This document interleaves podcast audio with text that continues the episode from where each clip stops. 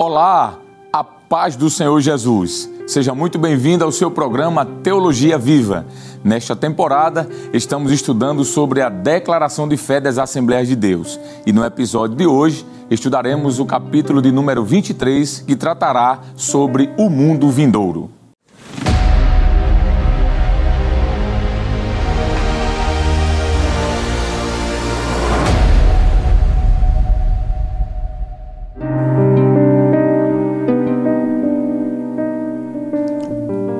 Vindouro abordado no presente capítulo pretende mostrar o que virá depois do juízo final. O novo céu e a nova terra, a nova Jerusalém, o lar dos santos na eternidade e por toda a eternidade. Trata-se definitivamente do epílogo da história humana. Mas haverá alguns eventos que precederão o mundo vindouro, como o reino de Cristo de mil anos, o juízo final e a ressurreição de todos os incrédulos, bem como o seu destino final. Vejamos já no início, então, o que nos diz a declaração de fé das Assembleias de Deus sobre este assunto. Cremos, professamos e ensinamos que existe um mundo vindouro para os salvos e para os condenados, e que, depois do milênio, virá o juízo final, conhecido como o Grande Trono Branco e viram um grande trono branco. Apocalipse 20, verso 11. Após este julgamento virão o novo céu e a nova terra e a nova Jerusalém. Notemos ainda o que nos diz a declaração de fé das Assembleias de Deus sobre o juízo final. A Bíblia fala sobre duas ressurreições, a dos justos e a dos injustos, mas ambas não serão simultâneas Vejamos então o que nos diz as Escrituras Sagradas. E muitos dos que dormem no pó da terra ressuscitarão, uns para a vida eterna e outros para a vergonha e desprezo eterno. Daniel 2 e 2. E os que fizeram o bem sairão para a ressurreição da vida, e os que fizeram o mal para a ressurreição da condenação. João 5 e 29. Tendo esperança em Deus, como estes mesmos também esperam, de que há de haver ressurreição de mortos, tanto dos justos como dos injustos. Atos 24 e 15. Deus instaurará este juízo após a última rebelião de Satanás, que acontecerá logo após os mil anos do reinado de Cristo, conforme Apocalipse 20, verso 10. Ficarão de fora desse juízo os crentes provenientes da era da igreja e os mártires da grande tribulação, pois eles serão partes do reino de Cristo e estarão com o corpo glorificado, conforme Apocalipse 20, verso 4. Já os outros mortos, aqueles que não fizeram parte da primeira ressurreição, como diz o texto, mas os outros mortos não reviveram até que os mil anos se acabaram. Apocalipse 20, versículo 5. Estes serão ressuscitados nesta ocasião para o julgamento. A base primordial do juízo final é a justiça perfeita e inquestionável de Deus. Como diz Salmos 7,11, Deus é um juiz justo. Não faria justiça o juiz de toda a terra? Diz Gênesis 18 e 25. O Senhor Jesus disse: O Pai a ninguém julga, mas deu ao Filho todo o juízo. João 5 e 22. Assim, Deus executará esse juízo por meio do seu Filho Jesus Cristo, conforme Atos 10, 42 e 2 Timóteo 4 e 1. Notemos então mais uma vez o que nos diz a declaração de fé das Assembleias de Deus sobre os livros do julgamento. Muitos dos livros serão abertos e todos os outros mortos serão julgados pelas coisas escritas nesses livros. Serão pessoas de todas as classes sociais, os grandes e pequenos. Não dizem respeito isso aqui à idade de crianças e adultos, mas a status. O juízo final não fala sobre vivos. O texto diz: E vi os mortos, grandes e pequenos, que estavam diante do trono, e abriram-se os livros, e abriu-se o outro livro, que é o livro da vida. E os mortos foram julgados pelas coisas que estavam escritas nos livros, segundo as suas obras. Apocalipse 20, verso 12. Nos livros estão os registros divinos de todos os pecados públicos e particulares. O julgamento será com base nas obras registradas nesses livros, conforme Apocalipse capítulo 20, versículo de número 13.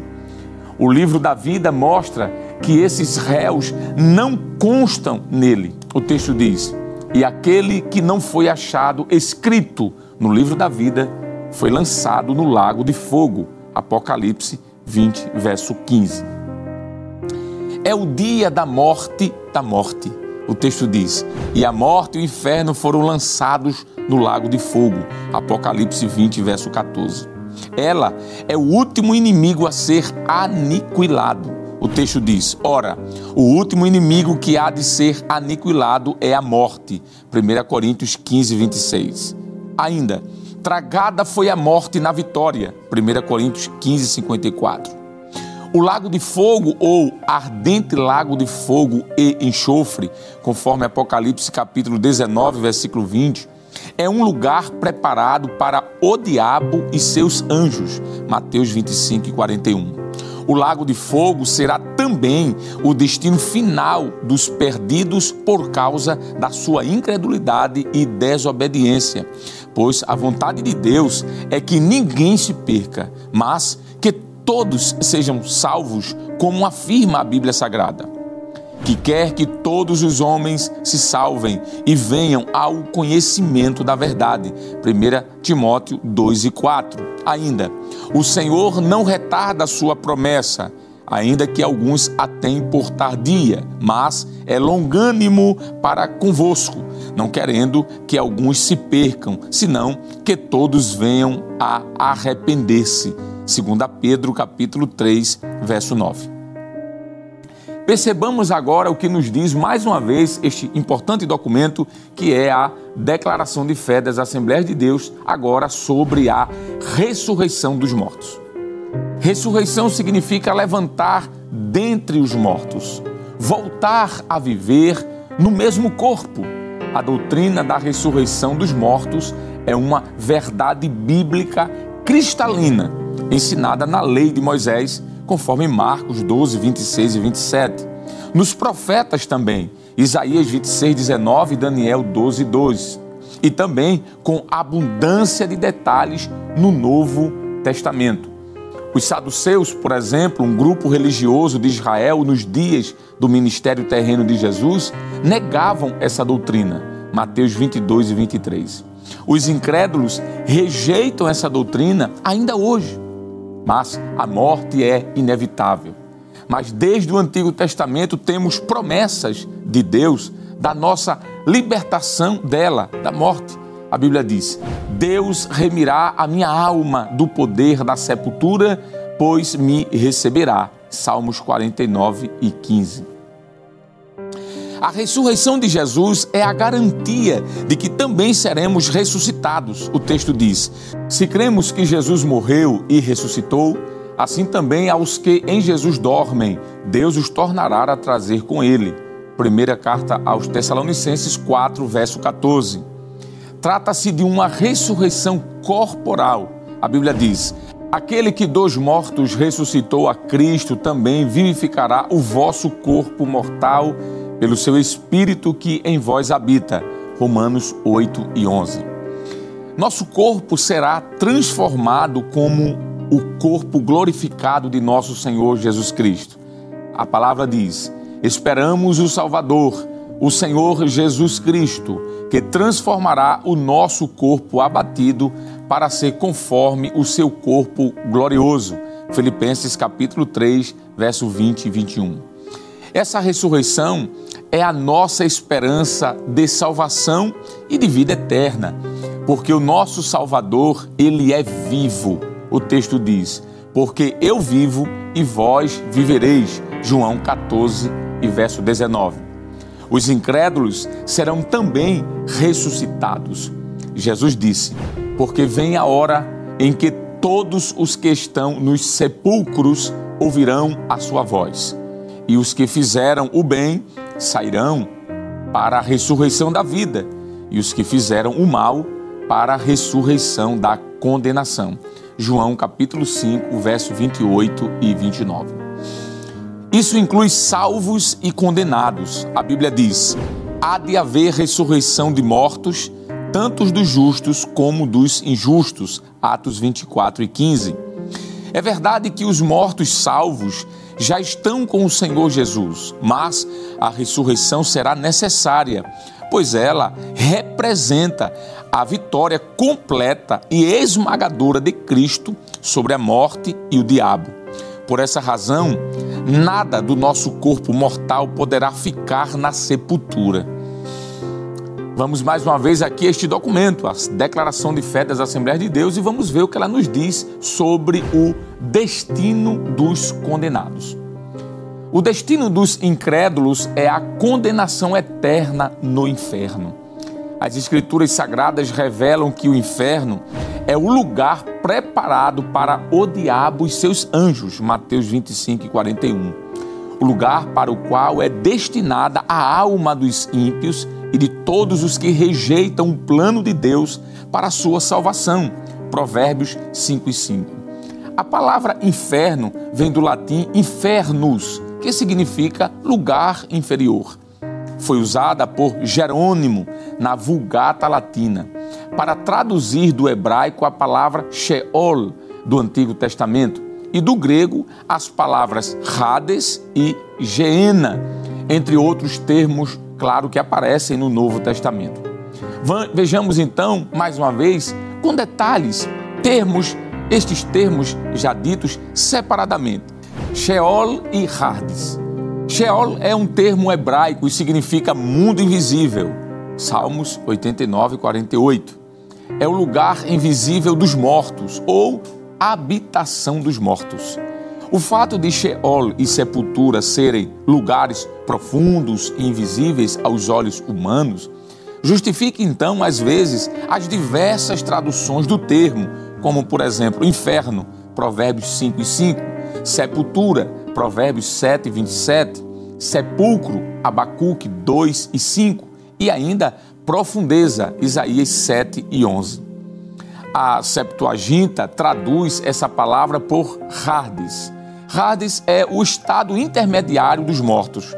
Não é ainda o inferno propriamente dito, e sim o estágio intermediário dos mortos sem Cristo. Trata-se de uma prisão temporária até que venha o dia do juízo, conforme Apocalipse capítulo 20, versículo 13, na tradução brasileira. Os condenados que partiram deste mundo estão lá, conscientes e em tormentos, sabendo perfeitamente o porquê de estarem naquele lugar. Lucas 16, 23 e 24. O Hades, como ideia de lugar ardente, de tormento para os iníquos, encontra-se somente uma vez na passagem do rico e Lázaro. O texto diz: E no Hades ergueu os olhos, estando em tormentos, porque estou atormentado nesta chama. Lucas 16, 23 e 24. Mais uma vez, vejamos o que nos diz a declaração de fé das Assembleias de Deus sobre o termo Geena. É a forma grega da expressão hebraica Geim Rimon, que é do Vale do Rimon, da qual se originou o termo grego Geena. Segundo a descrição bíblica, era o nome de um vale localizado no sul de Jerusalém. Josué capítulo 15, versículo 8. Nele, crianças eram sacrificadas em rituais pagãos num lugar chamado de Tofete, que significa altar. O texto diz assim: E edificaram os altos de Tofete, que está no vale do filho de Rinom, para queimarem a seus filhos e as suas filhas, o que nunca ordenei, nem subiu ao coração.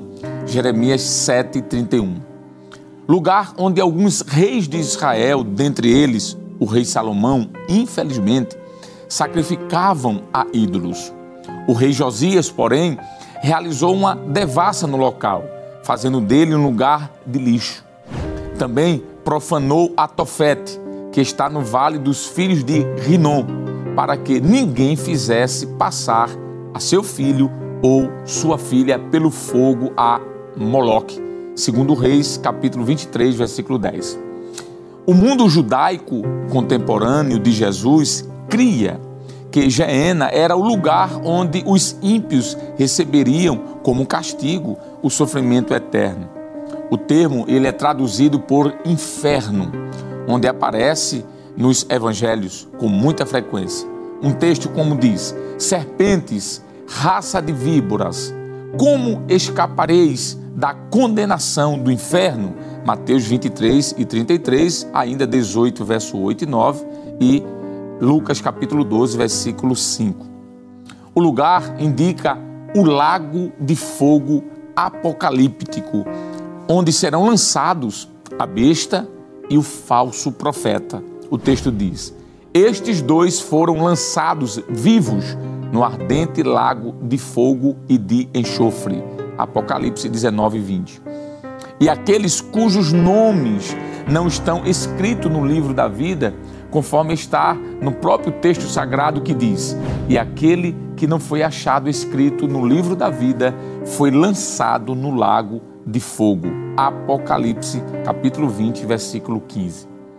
Vejamos então mais uma vez o que nos diz agora a declaração de fé das Assembleias de Deus sobre outros nomes para indicar o inferno. Na Bíblia, há outras expressões para designar o lugar da maldição eterna. O tártaro é também traduzido por inferno.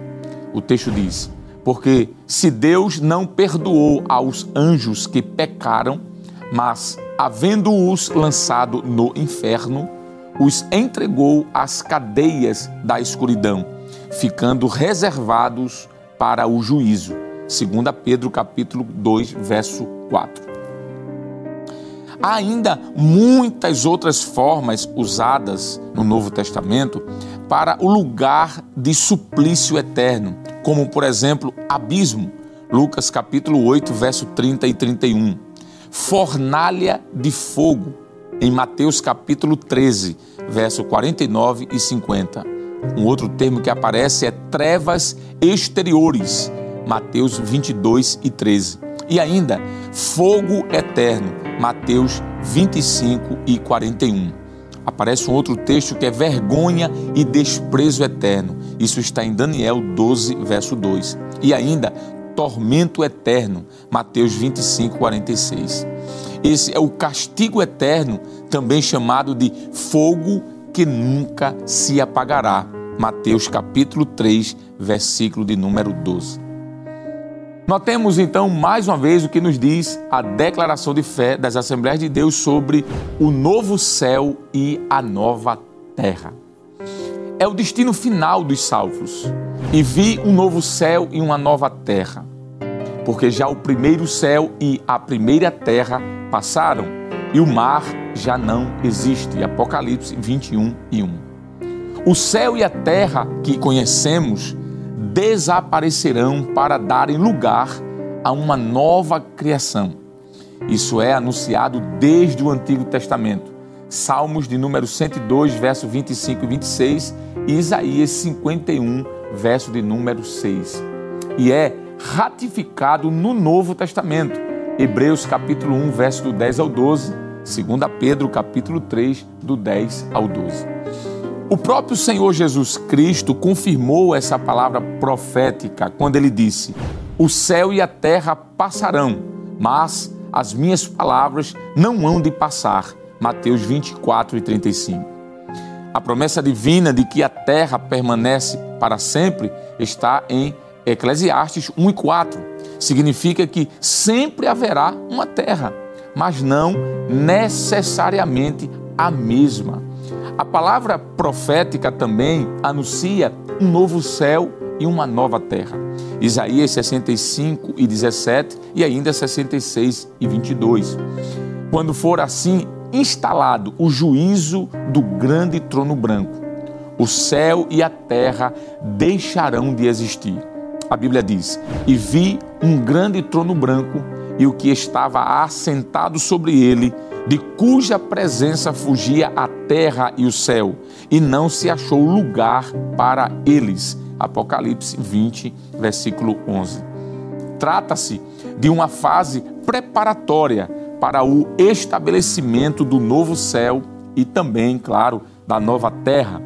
A terra contaminada pelo pecado não resistirá ao esplendor da presença de Deus. O universo físico não se susterá diante da pureza, diante da santidade e da glória daquele que estará sentado sobre o trono. E o fato de a morte e o inferno serem lançados no lago de fogo, como diz as Escrituras, indica que no novo céu e na nova terra não haverá morte nem condenação. Agora vejamos o que nos diz, mais uma vez, a declaração de fé das Assembleias de Deus, agora sobre a nova Jerusalém. O novo céu e a nova terra não são a terra paradisíaca do milênio, nem a santa cidade, a nova Jerusalém, que de Deus descia do céu. Apocalipse 21 e 2. É a Jerusalém milenial. Estamos aqui num período pós-milênio.